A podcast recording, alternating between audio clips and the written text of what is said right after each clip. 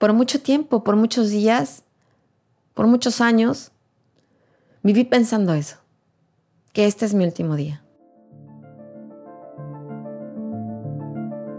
Ella es la periodista mexicana Anabel Hernández. Yo soy madre soltera, soy responsable de dos hijos. Vivir con eso, pensando hoy es mi último día, pensando que estás en las manos de personas tan poderosas, ¿no? Es terrible. Anabel lleva más de 20 años incomodando a los mexicanos más poderosos, a políticos, policías, narcotraficantes. Es conocida por sus investigaciones sobre el narco, sobre abusos de poder, y eso le ha ganado a algunos enemigos. Así que lo único que yo podía hacer para defenderme eh, es seguir investigándolos y seguir publicando, ¿no? Bienvenidos a Ambulante desde NPR. Soy Daniel Alarcón. Nuestra editora Silvia Viña se sentó con Anabel para conversar sobre cómo es investigar al narco y a la corrupción en un país donde ser periodista puede poner tu vida en riesgo. Aquí Silvia. Anabel nació y creció en la Ciudad de México, pero supo que quería ser periodista en San Francisco, California, después del terremoto del 17 de octubre de 1989. My God, we're having an earthquake. Wait a minute. Hold on, hold on. Can you feel that? What about the bridge? What's on the bridge? The upper deck appears to have collapsed during the earthquake. Jesus Christ, sorry, that might have on the scene. Anabel tenía 18 años y cuando pasó el terremoto estaba visitando a unos familiares en San Francisco. Fue muy fuerte, de 6.9 grados. A ella y a su familia no les pasó nada, pero murieron 67 personas y hubo más de 3.000 heridos. Y cuando empezó a temblar, la gente estaba viendo un partido de la Serie Mundial, el World Series, el campeonato anual de béisbol en Estados Unidos. Ese año se estaba jugando ahí, en San Francisco. Second base, so the Oakland A's take, take. I'll tell you what, we're having an Fue uno de los primeros terremotos televisados en vivo, y Anabel estaba pegada a la televisión viendo lo que pasaba cuando veía a los eh, periodistas entre los escombros, ¿no? Tratando de comunicar a la gente, sirviendo a la gente directamente, recopilando las voces de las víctimas y todo esto, entendí que eso era lo que yo quería hacer.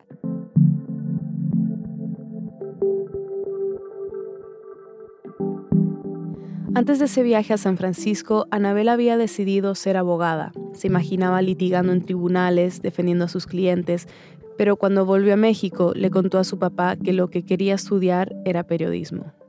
Él no estaba en absoluto de acuerdo, él no quería que yo estudiara periodismo, pero... ¿Por qué? Porque el periodismo en México tiene, tenía entonces, y creo que todavía sigue arrastrando un poco esto, una larga tradición de corrupción. Eh, los medios han estado controlados por mucho tiempo por el, por el gobierno, la mayoría de los medios, siempre ha habido excepciones, por supuesto, ¿no? Y Anabel dice que a su papá le marcó mucho un caso particular, la forma en que los medios mexicanos cubrieron la matanza de Tlatelolco, un barrio al norte de la Ciudad de México. Y, él siempre me decía que los medios de comunicación nunca habían informado de la verdad de lo que había pasado esa noche, que siempre la habían escondido. Ese 2 de octubre de 1968, militares y policías dispararon a cientos de estudiantes que estaban protestando en la Plaza de las Tres Culturas, en Tlatelolco. Murieron cientos de personas. Hasta hoy no se sabe el número exacto.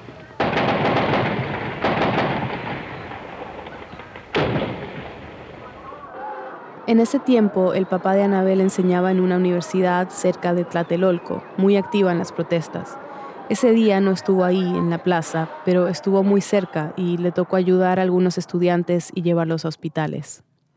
Agriden a todos, mujeres, hombres y niños, pisotean la Constitución, no hay libertad de palabra, no hay libertad, compañeros, de nada, no se fijan quiénes son, nada más se baja una... Los días después de la matanza, los medios reportaron la versión oficial, que los que habían disparado era un grupo de francotiradores, que solo habían muerto 30 personas, Tuvieron que pasar años para que salieran a luz testimonios y para que investigaran lo que pasó ese día. Anabel dice que su papá era un hombre muy honesto, que siempre luchaba contra la corrupción eh, luchaba contra la injusticia que había en su pueblo, entonces para él era inadmisible que yo fuera parte de este sistema. Lo que yo le traté de explicar es que yo no quería hacer eso, ¿no? Su papá solo leía la revista Proceso, un semanario que empezó a mediados de los 70.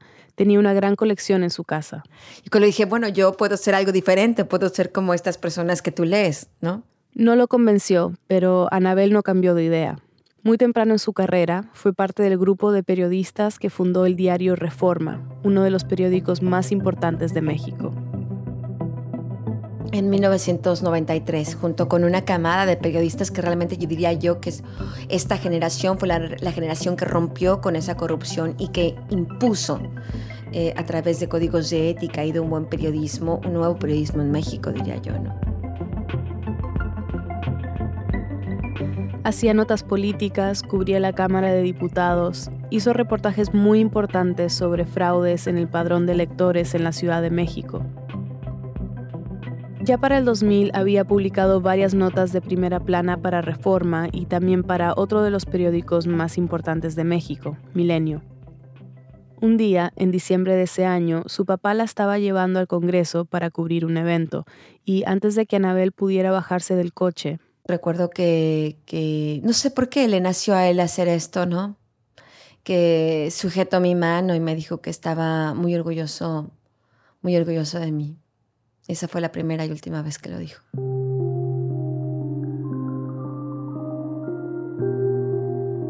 Unos días después, en la madrugada del 5 de diciembre, su mamá la llamó para decirle que su papá no había llegado esa noche y realmente era la primera vez en toda su historia, en toda su vida, que no llegaba a dormir. Podía llegar tarde, etcétera, etcétera, pero no llegar a dormir. Eso, jamás había ocurrido. Y inmediatamente yo le, le dije, bueno, mamá, me hubieras llamado antes, porque ahorita ya es demasiado tiempo, ¿no? Anabel llamó a sus hermanos y empezaron a buscar al papá en todas partes. Primero en hospitales, pensando que tal vez había tenido un accidente, pero nada. Lo buscaron en prisiones por si había tenido alguna riña o un problema legal. Nada. Lo llamaban a su celular, pero no contestaba. Entonces la verdad es que la preocupación aumentó, ¿no? Un amigo de Anabel que trabajaba en una radio le ofreció poner un anuncio. Decidieron denunciar que se habían robado el coche de su papá, por si alguien lo había visto. Y entonces, eh, en la noche de ese, de ese 5 de diciembre, alguien llamó por teléfono a la estación de radio para decir que, que habían encontrado el vehículo en una calle, en una colonia muy popular. Su hermano fue a buscar el coche. Y ahí encontró los zapatos de mi papá. Y ahí entendimos que, que algo terrible había pasado y lo empezamos entonces a buscar en las morgues.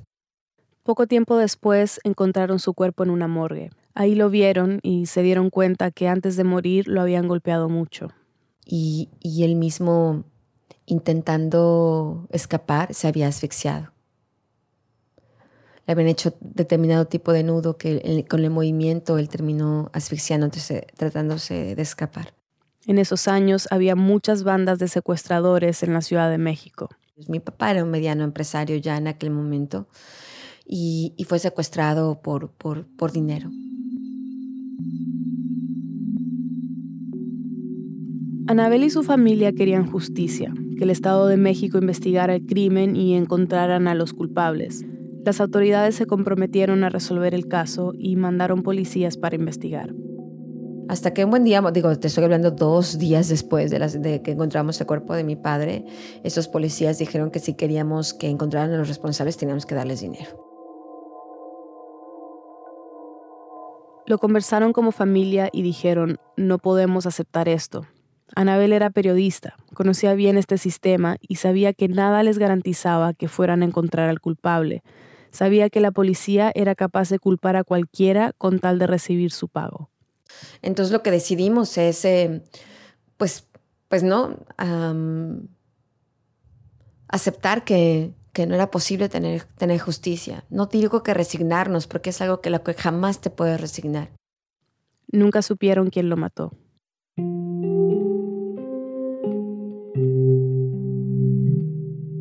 Esta experiencia con el secuestro de su papá y la impunidad y corrupción que vieron después tuvo un impacto enorme en Anabel. Mí había tocado escribir historias de, de, personas cuyos familiares habían sido secuestrados. Pero cuando lo vives en carne propia, la perspectiva cambia por completo, absolutamente. y eso cambió por completo mi manera de ver mi carrera y la manera de ejercerla. La animó a hacer más investigaciones de largo aliento, a exponer esta corrupción, estas injusticias y la impunidad.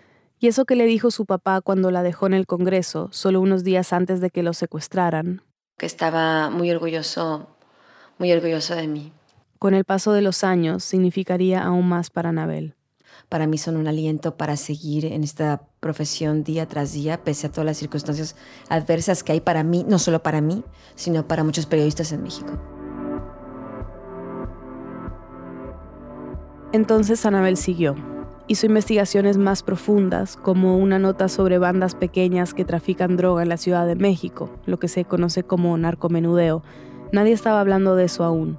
Pero pasaron años hasta que entró de fondo en el tema del narcotráfico y llegó a cubrirlo, como pasa muchas veces, mientras investigaba otra historia, una sobre explotación infantil me pasaron el tip de que existían estos niños, más o menos, la historia que ellos contaban que es que eran niños entre 6 y 7 años de edad que estaban siendo obligados a ir a trabajar a los campos estos de, la, marihuana y amapola, sobre todo a, a, rayar la amapola, como se le llama, para poder obtener la goma y poder procesarla para heroína, ¿no? Esta supuesta explotación estaba pasando en el municipio Guadalupe y Calvo, en el estado de Chihuahua, Está en el corazón de lo que se llama el Triángulo Dorado, un territorio que cubre partes de los estados de Chihuahua, Sinaloa y Durango, en el norte de México. Y la parte donde estaba Guadalupe y Calvo. Es una zona eh, eh, muy boscosa, es una zona donde hay mucha agua, es una zona llena de cañadas. Anabel habló con un contacto en Chihuahua que le confirmó que los maestros de la zona estaban reportando que sus estudiantes trabajaban en estos campos de amapola, pero le dijo que era muy peligroso entrar, que no podía ser que un maestro la acompañara porque podría meterse en problemas, pero le dio un tip, que contactara a la iglesia. Y sí, cuando hablé con el sacerdote me dijo aquí la puedo recibir si es, si es un asunto que nos preocupa mucho lo que está pasando. Pero le recomendó que no fuera como periodista que venga así, casi, casi como si viniera aquí de misionera, ¿no? No, no, no hable con nadie, no diga que usted es periodista, porque aquí los narcos son los que controlan esta tierra, ¿no? Finalmente fue a Guadalupe y Calvo con un fotógrafo. Allí se encontraron con un funcionario del municipio que hizo de guía. Ya que estás ahí, es un mundo, es un mundo bizarro, es un mundo que, que no crees que eso está ahí, porque vas subiendo por la sierra y sí, son casas como pobres la gran mayoría, ¿no? Y de repente veía casas grandísimas, pequeños palacetes con antenas parabólicas. Camionetas Cadillac y Escalade y, de las más costosas que habían. Y gente armada. Así como si nada, ¿no? Entonces, eh, para mí era un mundo nuevo, ¿no?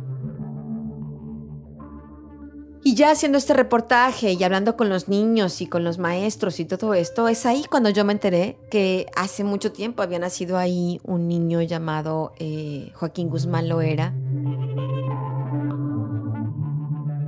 El Chapo Guzmán, el fundador y jefe del cartel de Sinaloa, nació ahí en el Triángulo Dorado, en el municipio de Badiraguato, en el estado de Sinaloa. En ese tiempo, el 2005, era un narcotraficante muy peligroso en fuga se había escapado de la cárcel de Puente Grande cuatro años antes. En Jalisco el día comenzaba con la increíble noticia de que la noche anterior el presunto narcotraficante Joaquín El Chapo Guzmán se había escapado de este penal federal, irónicamente clasificado como de máxima. Pero cuando estás ahí supuestamente en el territorio del Chapo, yo veía pues, pues, pues aquí no hay ni ejército, ni hay autoridad, ni hay nadie. Es como permitir que esta gente se dedique a esto, ¿no? De manera automática, sin ninguna repercusión y sin ninguna opción tampoco, ¿no? De poder hacer otra cosa, ¿no? En ese viaje entendió que los niños en realidad se habían estado dedicando al cultivo de amapola por generaciones. No era ni voluntario ni obligatorio, era prácticamente una tradición. Así como hay niños en otras partes de México que siembran maíz, estos estaban sembrando marihuana y amapola. Y los niños iban con gran naturalidad y, tenían la ilusión de hacerlo porque era como el gran paso para convertirte en grande, ¿no? Y cuando hablabas con estos niños, pues sí, lo que querían ellos era su, su metralleta, su AK-47, su troca, su mujer, su mujer, este. O sea, lo que querían era ser como el Chapo.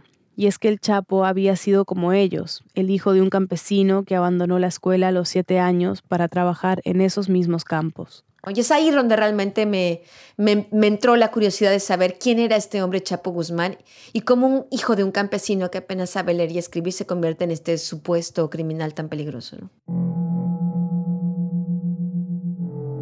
Anabel publicó un artículo sobre el Triángulo Dorado después de ese viaje y desde ahí empezó a cubrir más a fondo el narco. Ese mismo año, a finales del 2005, la contactó el abogado de un funcionario que había trabajado en la cárcel de donde se escapó el Chapo. Ese funcionario estaba encarcelado. Supuestamente acusado de, de la fuga del Chapo Guzmán. En ese tiempo, Anabel trabajaba para el periódico El Universal. Ya estaba acostumbrada a que gente la llamara para decirle, le tengo una historia, y siempre iba a ver de qué se trataba. Entonces fue a ver al funcionario a la cárcel y lo primero que este hombre le dice a Anabel es, nosotros no dejamos escapar al Chapo Guzmán. Le dice, usted no me va a creer porque seguramente todas las personas a las que entrevista le dicen que son inocentes. Me dice, sí, lo dejábamos hacer lo que quería, sí, lo dejábamos meter alcohol, sí, lo dejábamos meter mujeres, él podía hacer lo que quisiera en la cárcel. Pero le dice que la fuga del Chapo no dependía de él que él no había podido decidir eso. Dice, no fuimos nosotros y empieza a describir un poco, suelta él algunas pistas que, que dejan ver que, que, fue realmente funcionario, altos funcionarios del gobierno de Vicente Fox quien habían dejado escapar al Chapo Guzmán. México ya cambió. Hoy la gente como tú que participó con su voto hizo posible este cambio histórico que inundó de alegría y esperanza a nuestro país. Vicente Fox había ganado las elecciones presidenciales del año anterior, julio del 2000. Su elección terminó un periodo de 71 años bajo gobiernos del PRI, el Partido Revolucionario Institucional. Estas acusaciones, que Fox había dejado salir al Chapo, eran graves. Fox se supone que representaba un cambio, pero hasta ahí Anabel solo tenía ese testimonio pero este funcionario le dijo a su abogado que le diera a Anabel todo su expediente. Y ahí leyendo todo esto fue cuando descubrí, bueno, hasta el Chapo Guzmán no, no, no se fugó, lo sacaron, ¿no? Anabel publicó una entrevista con el funcionario que le pasó este expediente. Una semana después. Este hombre me llama por teléfono un día y me dice, ya estoy libre, muchas gracias. Eso significa que el hombre utiliza la entrevista para amenazar al gobierno de Vicente Fox de, bueno, si tú me quieres tener aquí en la cárcel, yo cuento todo. ¿No? Y entonces entendí que realmente el punto del Chapo Guzmán, lo más importante de él, no era la figura del Chapo Guzmán o este mito que, que el gobierno había creado, sino quién había creado al Chapo Guzmán, qué había detrás. El Chapo Guzmán era solo la cara, el rostro de esta corrupción que estaba pudriendo México. Y me meto ya de fondo a investigar al Chapo Guzmán.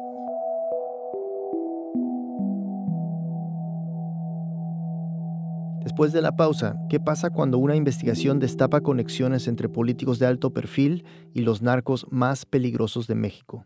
Ya volvemos. Este podcast de NPR y el siguiente mensaje son patrocinados por Squarespace. El destino llama, dice que necesitas una nueva página web. Crea una tú mismo de manera fácil y con el apoyo del galardonado servicio al cliente que está disponible las 24 horas del día, los 7 días de la semana. Ingresa a squarespace.com para obtener una prueba gratuita y cuando estés listo para lanzar tu página, usa el código radio para ahorrarte 10% en la compra de tu primer sitio web o dominio.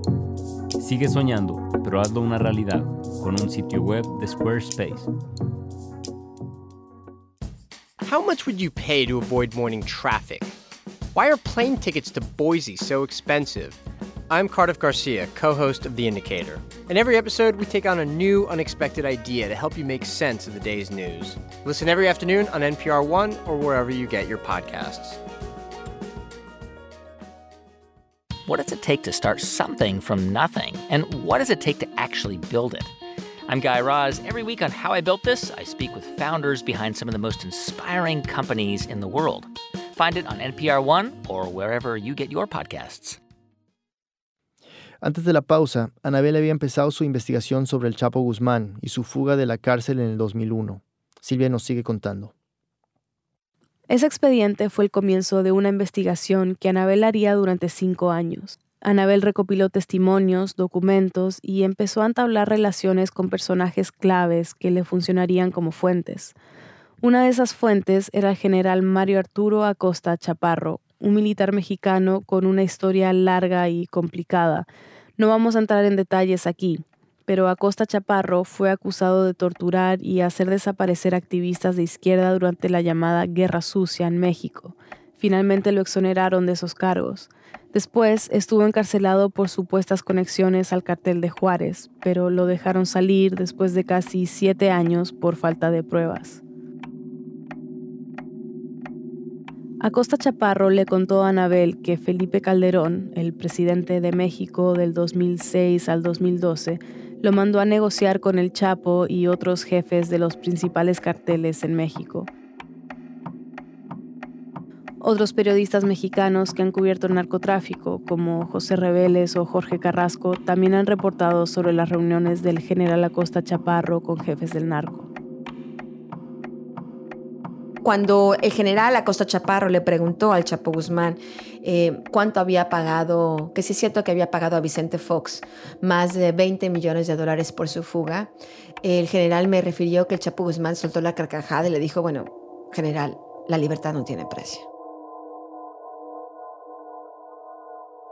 Vicente Fox, claro, ha negado estas acusaciones.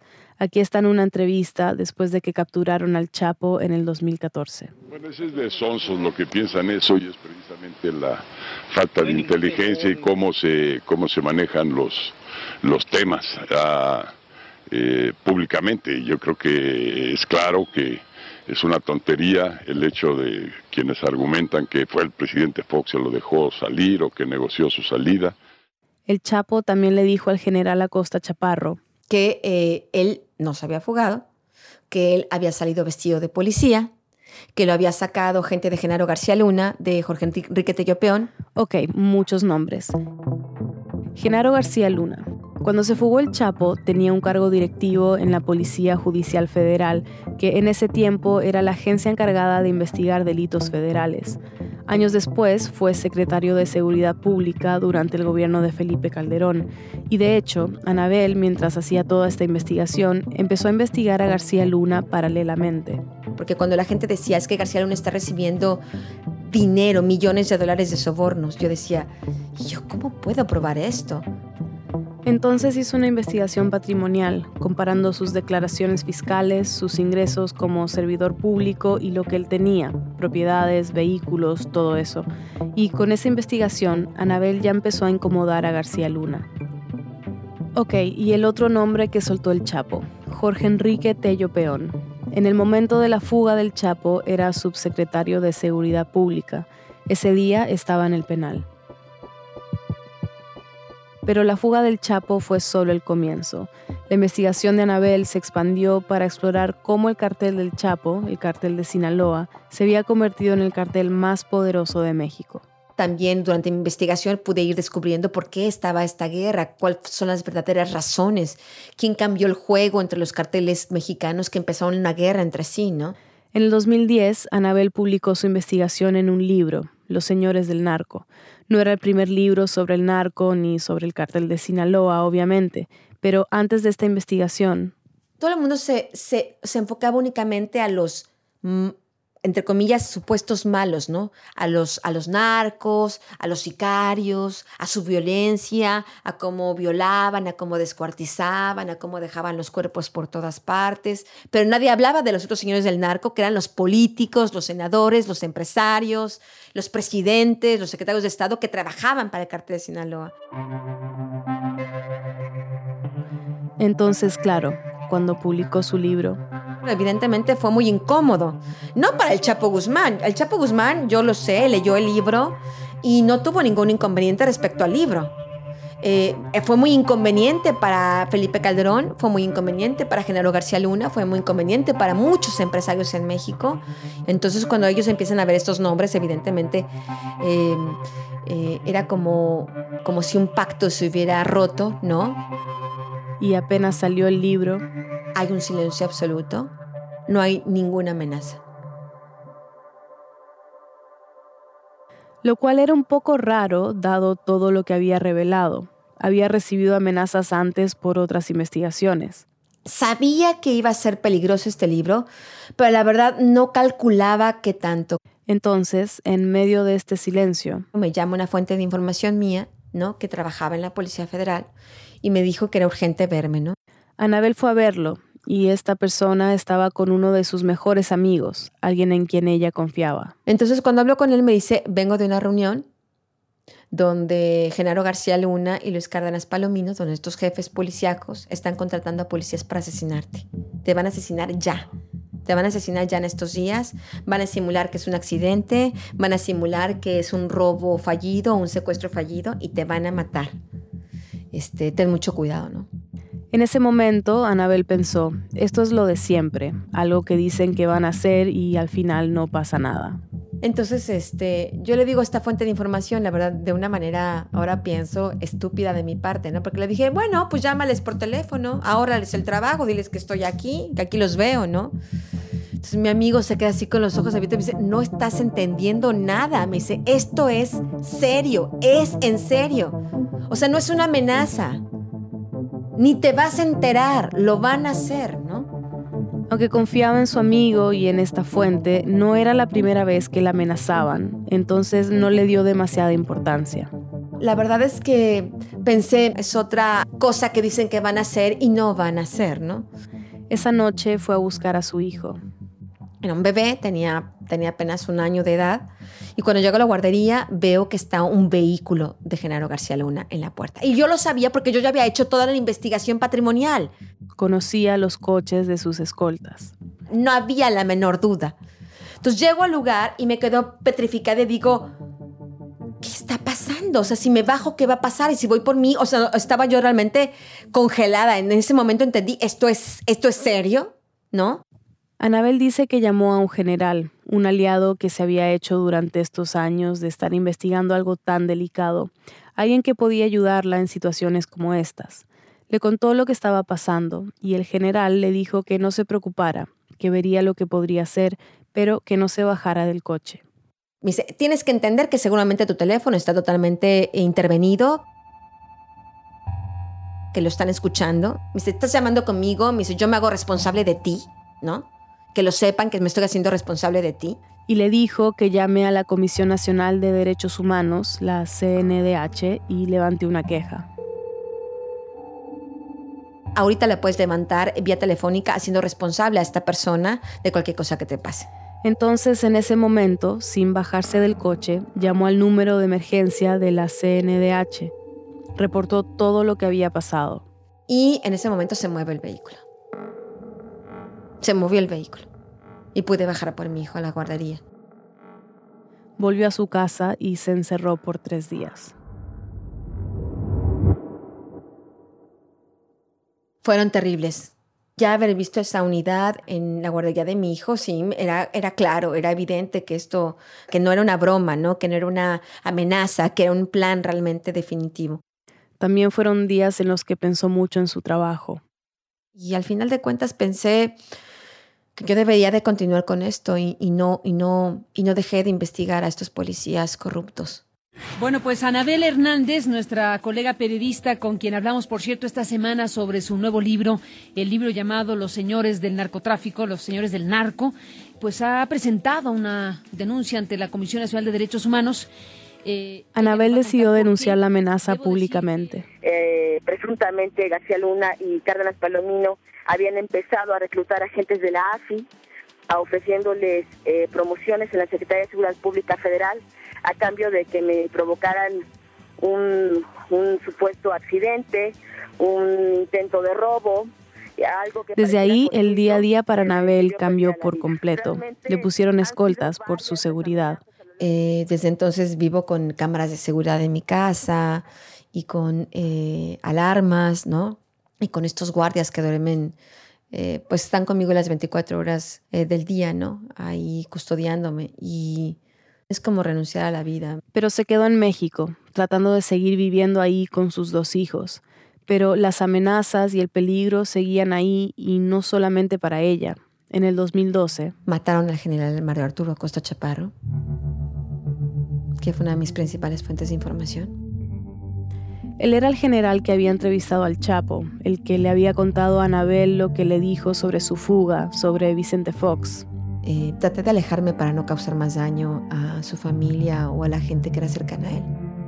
Era el general que le contó que el gobierno de Felipe Calderón lo había mandado a negociar con jefes de carteles. En esos años también desaparecieron otras fuentes de Anabel y... Mi familia sufrió atentados. Eh, dejaron animales decapitados en la puerta de mi casa. El número de animales correspondían a mi número de escoltas. Eh, incluso el día que uno de ellos no fue, eh, en la caja quedó anotado el número de escoltas total, pero como no fue esa escolta, solo dejaron el número de, de, de cuerpos de animales muertos del número de escoltas que estaban ahí. O sea, quedaba claro que estaba siendo cuidadosamente monitoreada todo el tiempo. Hasta que finalmente, en diciembre de 2013, un comando de 11 policías federales armados entró a mi domicilio. Anabel vivía en un condominio donde había varias casas.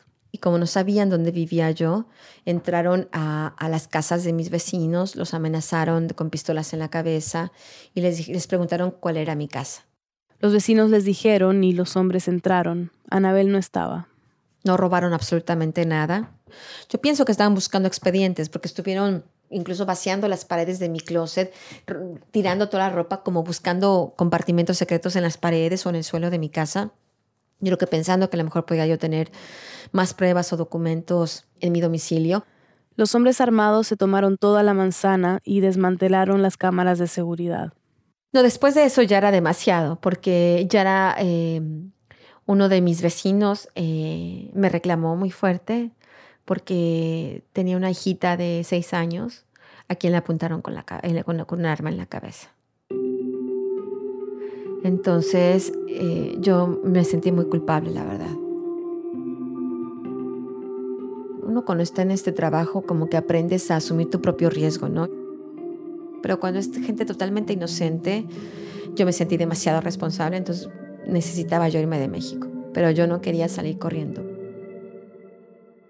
no solo porque quería seguir trabajando como periodista, sino también para demostrarle a estas personas que ellos no son dueños de mi vida. Y realmente no son dueños de mi vida. Y me dijo que hay muchos periodistas que creen lo mismo que ella. Somos nosotros quienes decidimos hacer este, eh, tomar este camino, aunque sea tan, tan peligroso y riesgoso. ¿no? yo, no quería, yo no quería ceder, yo no quería rendirme. Y no quería enseñarles a mis hijos a correr. No quería que la gente me recordara de esa manera tampoco. Anabel conocía historias de periodistas mexicanos exiliados. Veía algunos con sus vidas deshechas, sin poder ejercer el periodismo. Varias organizaciones de diferentes países han ofrecido acogerla, pero nunca ha aceptado. Dice que sería como dejarle ganar a los que la están amenazando hacen su fiesta, ¿no? la gran celebración, ¿no? El Día Nacional cuando Anabel Hernández se fue de, se fue de México, ¿no?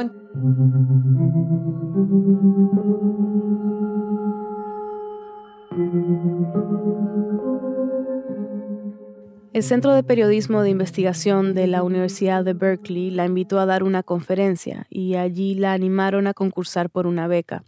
Postuló, se la ganó y en el 2014 se fue a Berkeley con sus dos hijos. Ahí podían estar seguros y Anabel podía seguir haciendo periodismo. Pero llegar a Berkeley también le hizo darse cuenta de cómo las amenazas y el vivir con escoltas por años había afectado a sus hijos.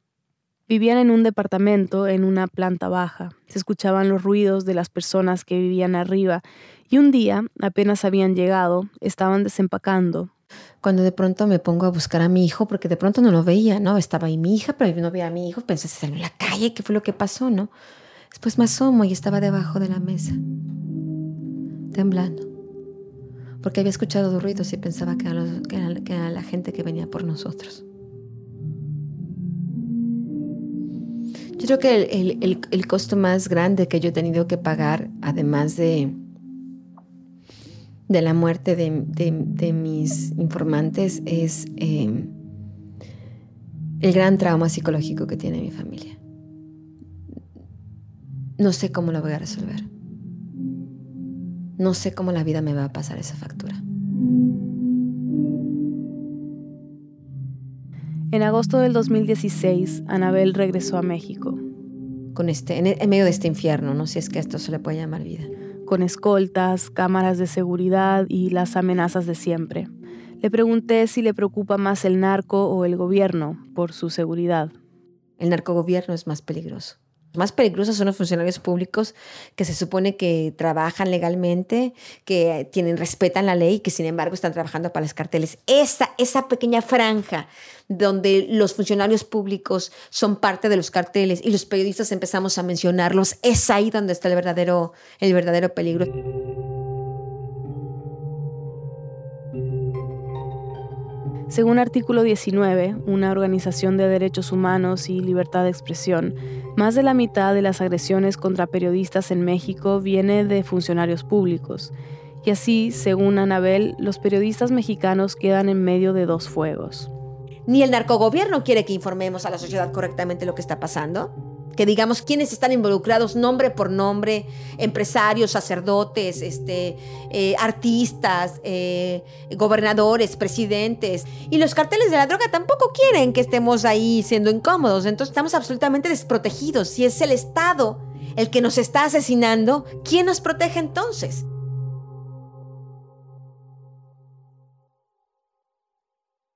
En México no hay libertad de expresión. En México vivimos en un narcoestado donde el presidente de la República y la PGR son parte de los cómplices que permiten que los periodistas sigan siendo asesinados. Esto no estaría pasando si el presidente de la República tuviera la verdadera voluntad de proteger la libertad de expresión y de que hubiera justicia.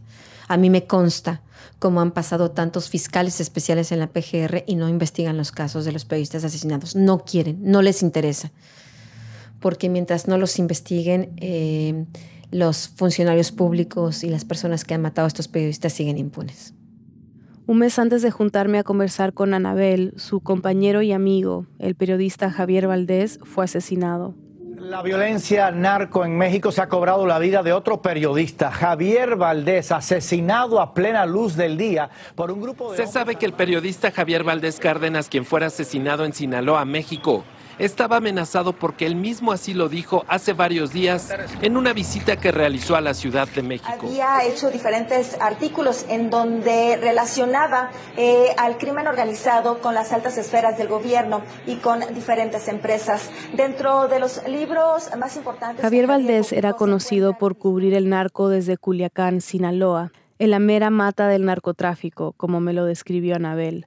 Había fundado un medio local, Río 12, y también había escrito varios libros sobre narcotráfico. El último que publicó es sobre los periodistas que siguen haciendo su trabajo a pesar de los riesgos. Se llama narcoperiodismo. El narco manda en las redacciones, ya sea porque amenaza de manera directa o porque genera una atmósfera como en Sinaloa, en la que no es propicio escribirlo todo, en, en donde uno no puede pasarse de la raya de cierto límite porque puede uno ser este, asesinado. Este es Javier presentando su último libro en la Feria Internacional del Libro de Guadalajara en el 2016. La periodista Lidia Cacho, también súper reconocida, lo estaba entrevistando. ¿De qué tamaño es el miedo tuyo y de tu equipo en Río 12? ¿Dónde sienten el miedo? ¿Cómo hablan del miedo en la redacción? Pues se nos secan los huevos. Ahí lo sentimos en el corazón eh, el tamaño pues es, es inmedible del tamaño de, de, un abrir y cerrar de ojos, del tamaño de, del insomnio, nos está impidiendo ir más allá, nos obliga a autocensurarnos, a, a no publicar eh, información porque pues este no estaríamos aquí, ¿no? Era un hombre que estaba consciente que esto podía pasar en cualquier momento. Y era un hombre que no se había rendido ante el miedo y de qué tamaño la esperanza en la redacción para que siga. Quiero pensar que es más grande. Creo que escribir es un acto también de, esperanza, de fe.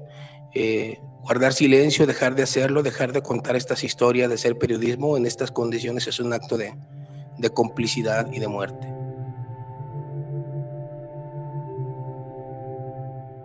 Cuando Anabel se veía con Javier, siempre le llamaba la atención su sentido del humor. Javier Valdés era la antítesis del periodista que cubre narcotráfico, porque Eh, él siempre estaba de buen humor. A Anabel a veces le desconcertaban sus bromas. Pues yo decía, pero este es un asunto serio. Y él le decía, tómatelo tranquilo, Anabel, tranquilo. O sea, estamos en esto porque queremos. Eh, pero también hay que, hay, que, hay, que, hay que aprender a disfrutar la vida en medio de nuestra tragedia, ¿no? El asesinato de Javier le dio muy duro a Anabel. Decidió que tenía que hacer algo, investigar. Y esta investigación es muy personal para ella. Porque tiene que ver con la historia de un amigo, porque tiene que ver con la historia de mis otros colegas que están amenazados o han sido asesinados, porque tiene que ver con la historia de la impunidad, porque la impunidad es eso, la impunidad es ponerle una pistola en la cabeza a cada periodista incómodo en México.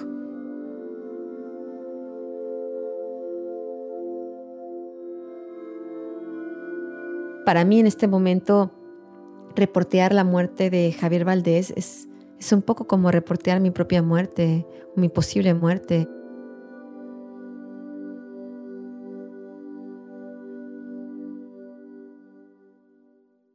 No sé, trato de pensar cuáles habrán sido sus últimos pensamientos, porque la manera en que Javier fue asesinado fue una, fue una manera brutal, fue una manera terrible, fue una manera muy, muy cruel.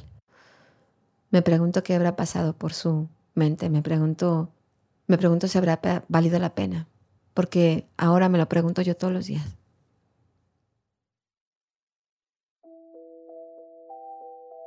Anabel me dijo que presiente que esta investigación va a cambiar su vida.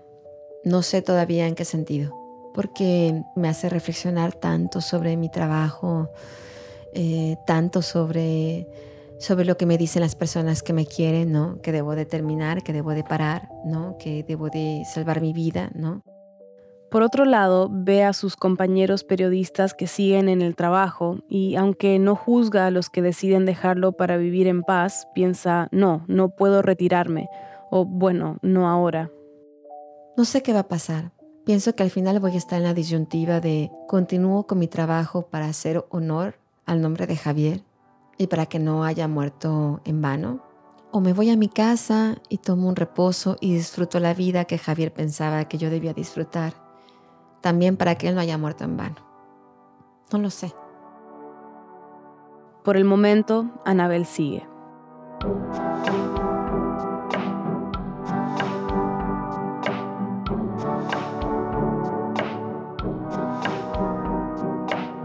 Silvia Viñas es editora y productora de Radio Ambulante.